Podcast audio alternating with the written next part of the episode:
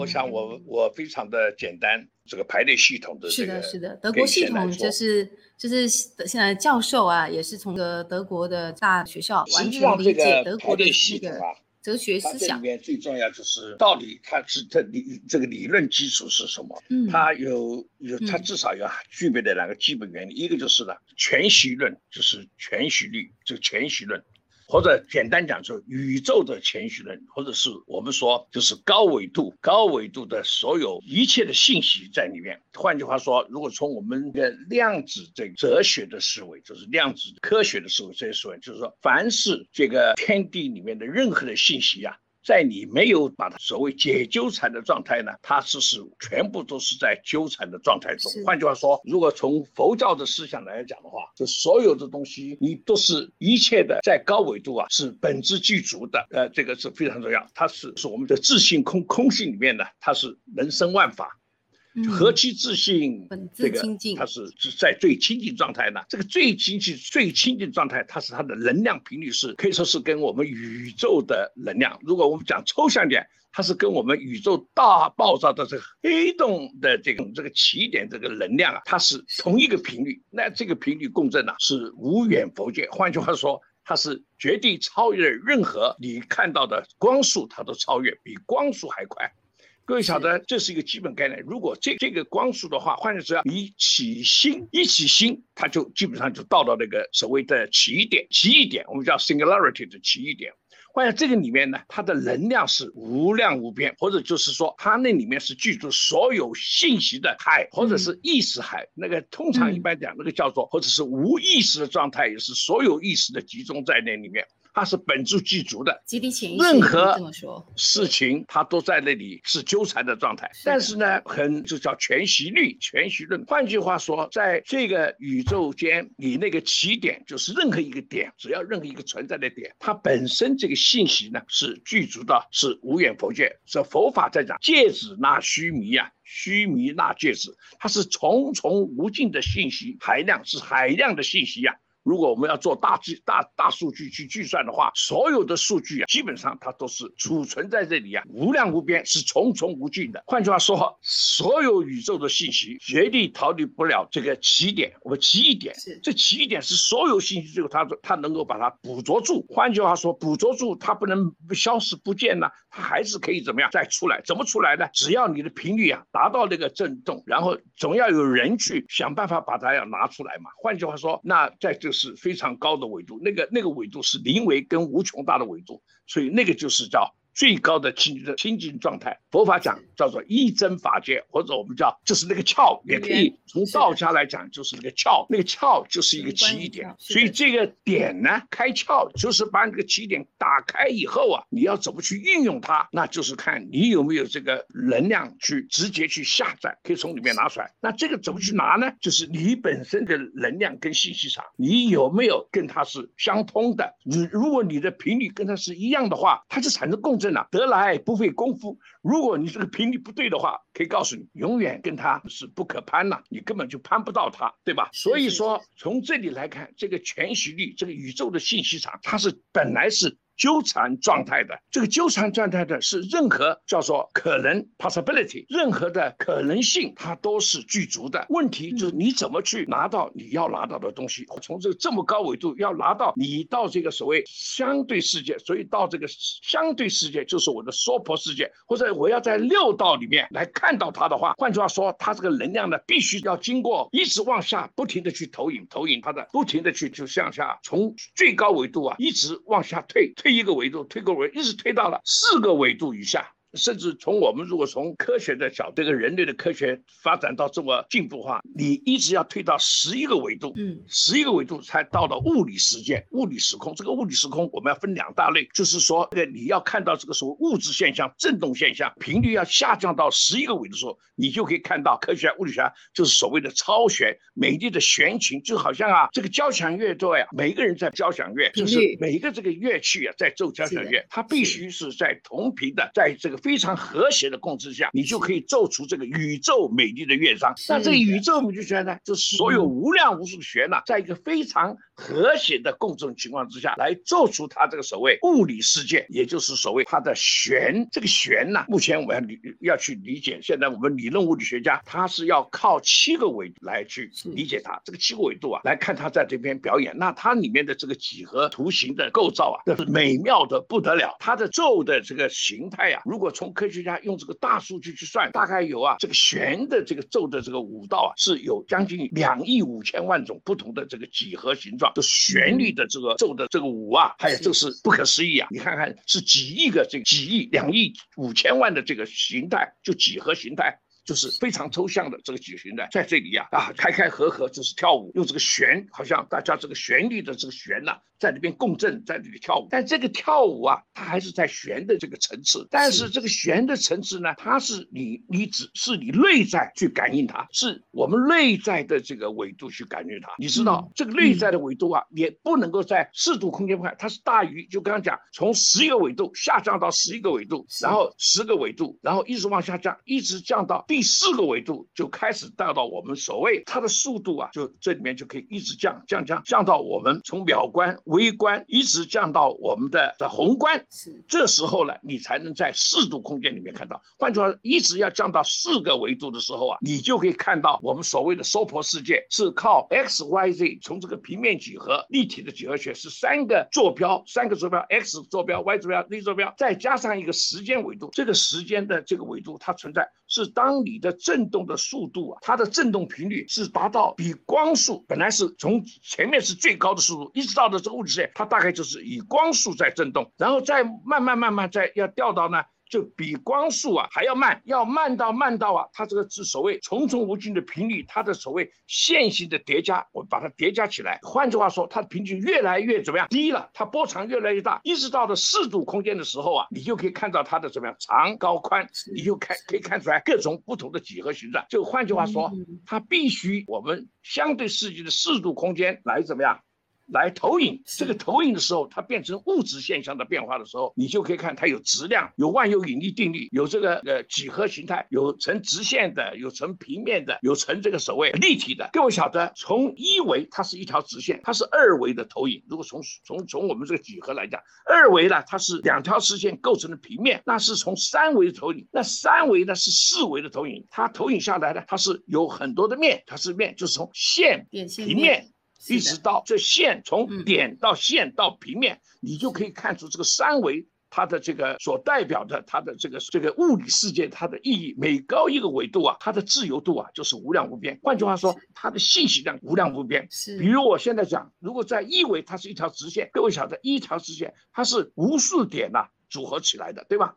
在一条直线，你看它是一个 x 成一条直线，它绝对是由无数点的来构造的。它这个无数点呢，没有开始，没有结束，对吧？是这个点一条直线，你可以画无数点的延长，它是没有开始，没有结束，是无量无边。换句话说，它可以用无穷的点组成的这一条直线。但是如果说是二维的话，它是无数的直线在一个平面上构成的这个面。换句话说，你看看它的每无数的线构成的面，你看它的自由度啊。比我这个一只有一个点在质量上，也是无穷无量无边的。它的信息啊，就是它的它的信息，它的能量，在这个二维绝对比一维大的无穷多。那到了三维呢？你看它。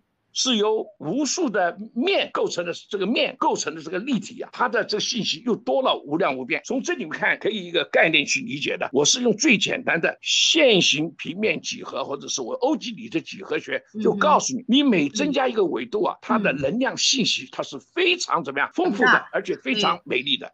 换句话说，如果今天我要用这个系统排列的话，我们人人类所有你看到的有情无情生物一切的变化，它绝对是在这个三维加一个我们这个所谓时间，是在相对世界的时间，因为我们所有你看运动的速度，它绝对不能比光速还要怎么样大，它是小于光速。是，所以呢，你你现在懂我意思哈？这个它的速度远远小于光速，所以我们这个时间呢，我们这个时间所代表，因为你。你很简单嘛，时间的变数就是速度嘛。比如说单位时间走的距离，它就是速度，嗯，对吧？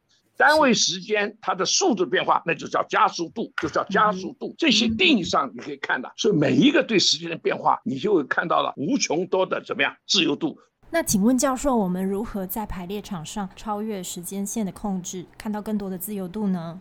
必须要提高你的纬度。比如说我在，比如说在一条直线上，了不起就是你一个点为一点，我们很局限，我们不能超出这个直线。换句话说，我们眼光只能看一个点，第二个点就你的点跟我的点，除了这以外，你没有一点自由度，懂了没有？但是我到了这个二维的话，你所有的无数点，我可以怎么样来决定？我任何点我都可以去，懂了吧？我希望到哪个点是哪个点。来，换句话说，所以现在在这个系统排列的时候，我刚刚讲，先把一维、二维、三维。四维，所以现在假定我们刚刚讲，在这个娑婆世界，这个家庭，我们是在四维，就是 x y z 加上一个时间，这个时间的 constant，它这个时间是属于是一个常数，它的变化是不大，它是定数，它对整个的 x y z，就是如果 x y z 是三个变数的话，它是一个常数，时间来讲是一个常数，你都可以量测的。所以换句话说，在这个时间里面。一切的有过去、现在、未来的是无常的。第二个，它是彼此相互啊，在同一个维度是很密切的有关联的，这个关系很很清楚。就每一个每一个成员是很有关系。比如我举个例子，我们在这个四维里面，它的每个面上有无穷面，就是每一个人你是代理代代表一个面。比如说父亲、兄弟姐妹，它都是有一定的关系，伦理的关系，对吧？是，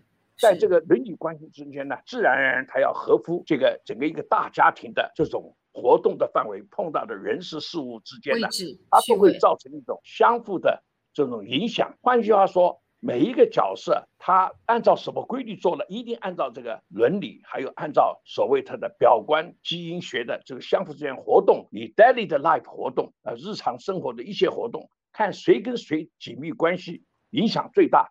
可能会造成的这个冲击最大，换句话说，它的因果的这个关系就最大。但不管怎么说，所有这些关系，从怎么会有这些兄弟姐妹或者同事这些关系，不是无中生有，它一定是有一种因缘活活而来的。换句话说，有一些业力的这个牵引来，那个业力是从哪？就从高维度啊，这个是解纠缠而投影到了我这个三维里面来，加上三维这个相对世界里面这个关系。换句话说，我如果今天要做系统排列，必须我这个一个主持人，我这个老师，我必须本身我是在高维才行，才有办法。我如果不是在高维，我根本就没有办法来帮助在同一个维度来解决问题。因为说每一个维度里面，每一个人他都扮演他的角色，有他的观点、他的看法，所以在这里呢，就会造成怎么样冲突，造成不和谐，嗯，造成的一些矛盾。因为这里面只是因因果果，果果因因啊。里面是纠缠的，毫无章法，它是对立的，它都是有对立的。换句话说，在这个排列系统里面，主要就是说某一个成员他得到的一些负面的冲击，他都认为是可能是某某影响他，还是几个人来影响他，他不知道为什么，或者造成他一种非常负面的一种冲击。他当然这跟他自己有关系，他这种关系他怎么样从这里去跳脱出来？必须要有一个人在高维度的时候，他就看得很清楚。如果我在同一个维度啊，都是对立的，很难看得清楚。因为说每个人看的都是你的个人的这种认知的，是不能说他不对。每个人只对一点点。如果我提高到四维或者五维上去的话，我可以把每一个人的角色，换句话说，把你们排列出好，我在上面，我按照这个规矩，我来给你们指定以后，完全就可以看得一清二楚。所以这里面呢。刚刚谈到一个全息是在高维，还有一个呢，就是在投影源里面，你们的这种因因果果，你看到这种果报啊，现世报啊，比如有的人生病了，有的人很幸福，有的人很快乐，有的人在为什么？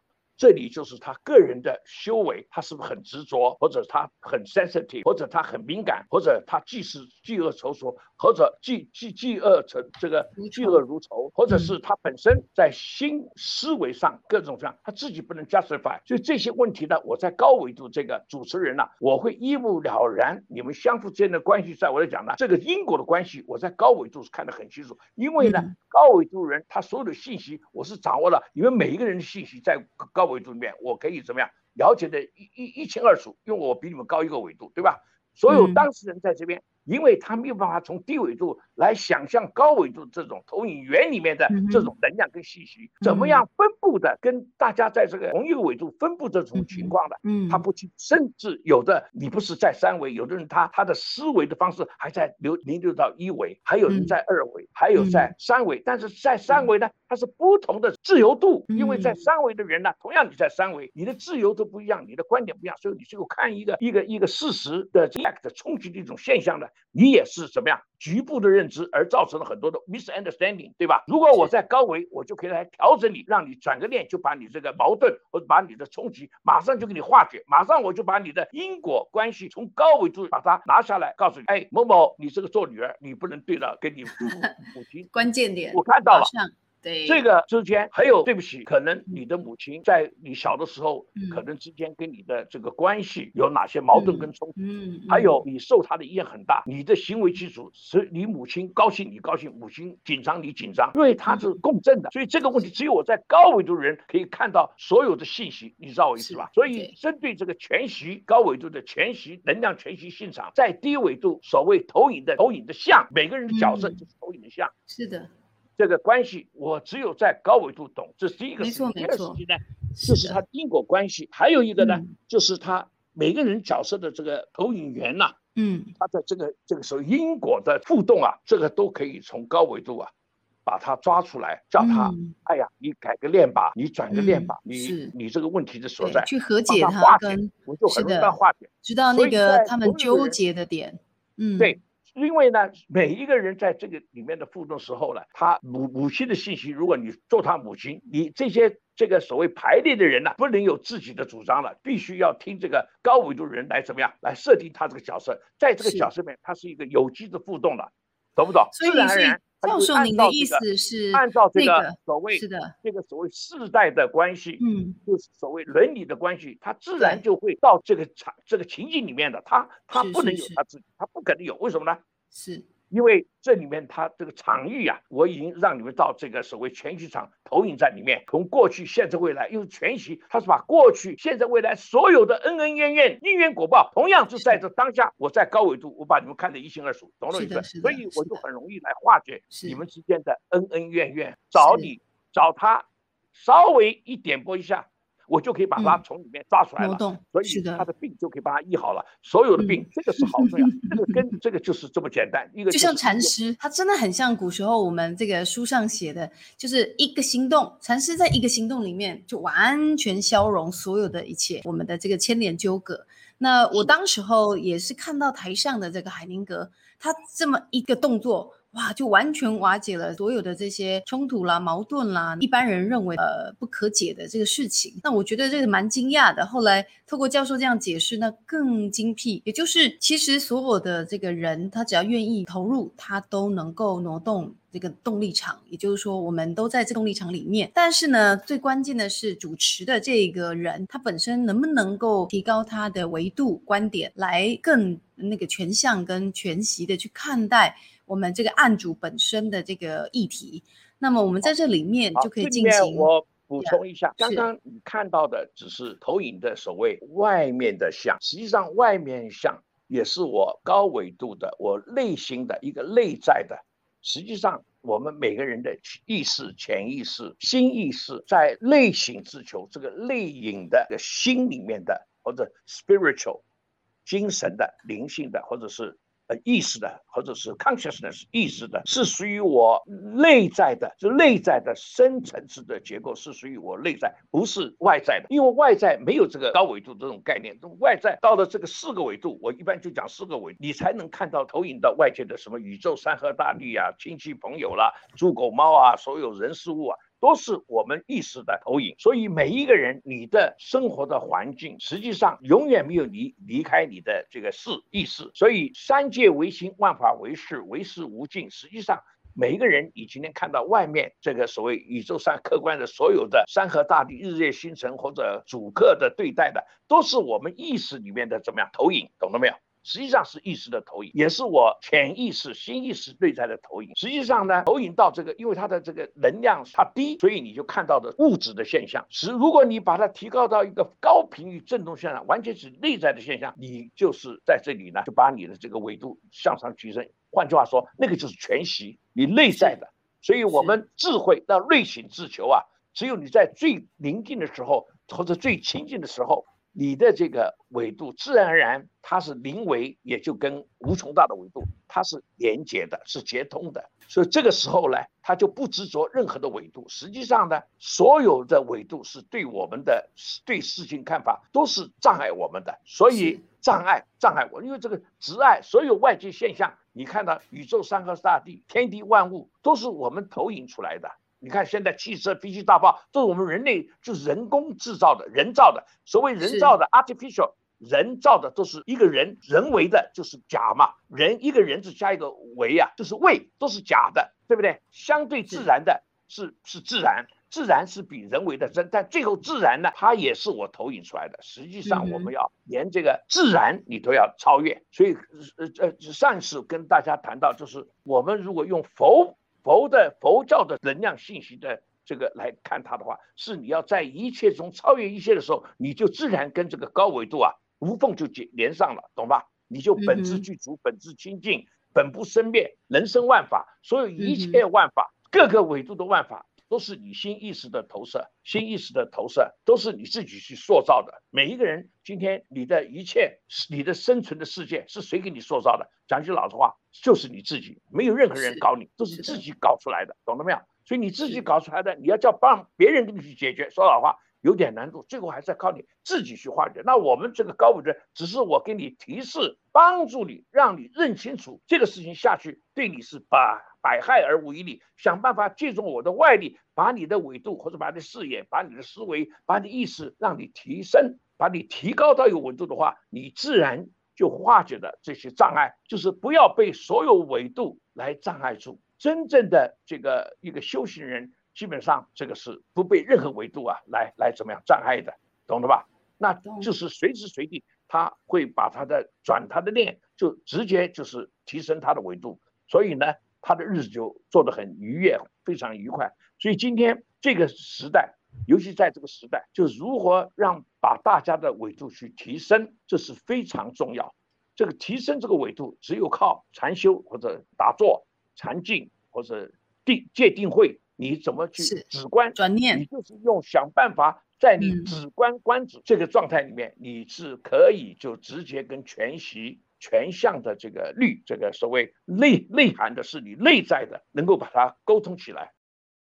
您提到的关于这直观啊、禅定啊，我就问问，对人来说有什么好处呢？为什么要做这件事情？而且历久弥新，所有的高手都后来投入。做止观禅定这件事情，就是关于这个静心禅定的事情，保持清净。我不是讲过吗？只有你在最宁静、最清净的时候，你的这个频率是没有受外界的影响。换句话说，它是跟宇宙的这个最高的频率是连通的。你知道我意思吧？这个是这个是很重要。你只有你做久了人，自然而然它是直接是跟高维度连通的。在定中的时候，你绝对定，但一般人不行，你的脑筋还在那里不能定嘛。所以这时候还被外界来干扰你。换句话说，你还是来。如果我心不平静，换句话就是好像一个宁静的湖面，有很多的怎么样？这个涟漪啊，涟漪，对吧？是。它如果涟漪的时候，不停在涟漪在起伏的时候，请问它怎么去连接高维度？就连接不到。但是呢，你要让它，当它这个这个这个涟漪都没有进入止水的时候，你看它就是这个这个我的心境就是一面镜子。换句话说，你这面镜子是晶莹剔透，你看镜子就可以把外界所有现象，你就从你。用内内观制造，你就可以把你所有外界现象就在你在投影在你的心境里面，你就很清楚了。所以你根本不要看外界的现象了嘛，懂吧？这时候你是晶莹剔透。所以，所以我们我们内在假设有这个这个距离，你就会看得见。是的，假设我们内在有很多贪嗔痴啊、习气啊，那我们慢慢透过禅定去掉贪嗔痴啊。所以最重要一个就是我们佛家讲的，我们就是心法、心所法，就是就是要从来这里面，我现在谈这个物理世界。实际上你要了解的话，在这个刚刚讲我们四度空间那个属于牛顿的所谓绝对论呢，它是所谓的这个所谓呃这个物物的交互作用，所以它的频量它的是物质跟物质相互吸引，它是万有引力定律啊，它这个能量是最低的，懂了没有？嗯嗯，能量是低的，质量它能量是低，频率是低的，所以你就看到的这个物质它就是是。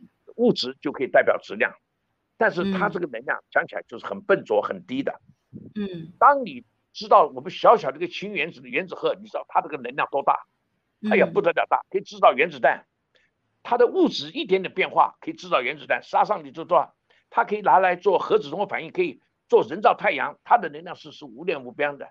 如果今天你在的我，不止这个是是高能量，是原子核的融合。如果我只是啊把氢去燃烧，它的能量很有限，你懂我意思吧？嗯，它是只是个热能啊。我想这个就是从物理学家或者我这个化学家，是原子物理学家、核子物理学家、核子化学家，我可以改变物质质量的变化，我可以创造无与伦比的这个能量，叫高能物理。高就是原子弹、核子弹的研究，只要爱因斯坦是一等于 mc two，这个物质的这个这个损消灭是跟光速的平方。这个这个能量是跟光速的平方是成正比啊！你知道这个核能发电厂它用的物质很少啊，你知道吧？懂了没有？但是它可以核能发电，它最便宜就是核能发电。嗯，你不要看它这个这个这个一个同位素元素在那里，所以这个就是我们要把一个原子核要把它打破，各位晓得不简单呐。所以这个就是从这核子物理学的概念。所以我们谈到呢，这个古典物理学它是。相对的世界，它的速度是一个常数，时间变数是一个常数。当我时间变数，爱因斯坦的相对论，它当微观世界的时候，时时间的变数它不是一个常数，它是一个变数的时候啊，我可以告诉你，那不得了。换句话说，在高纬度的时空已经不受这个物理时间空间影响。换句话说，没有这个所谓物理的这个时间空间这种概念。换句话说，时间是变异的，空间是变异的。这个一个刹那就是等于永恒，永恒就等于刹那，嗯，懂了没有？没有的，他他那那个那个时候的他的心里面的这个作用，心智的这种这个交付作用，它是超越时间空间的，懂了？懂我意思没有？我一直强调这个。了解，了解。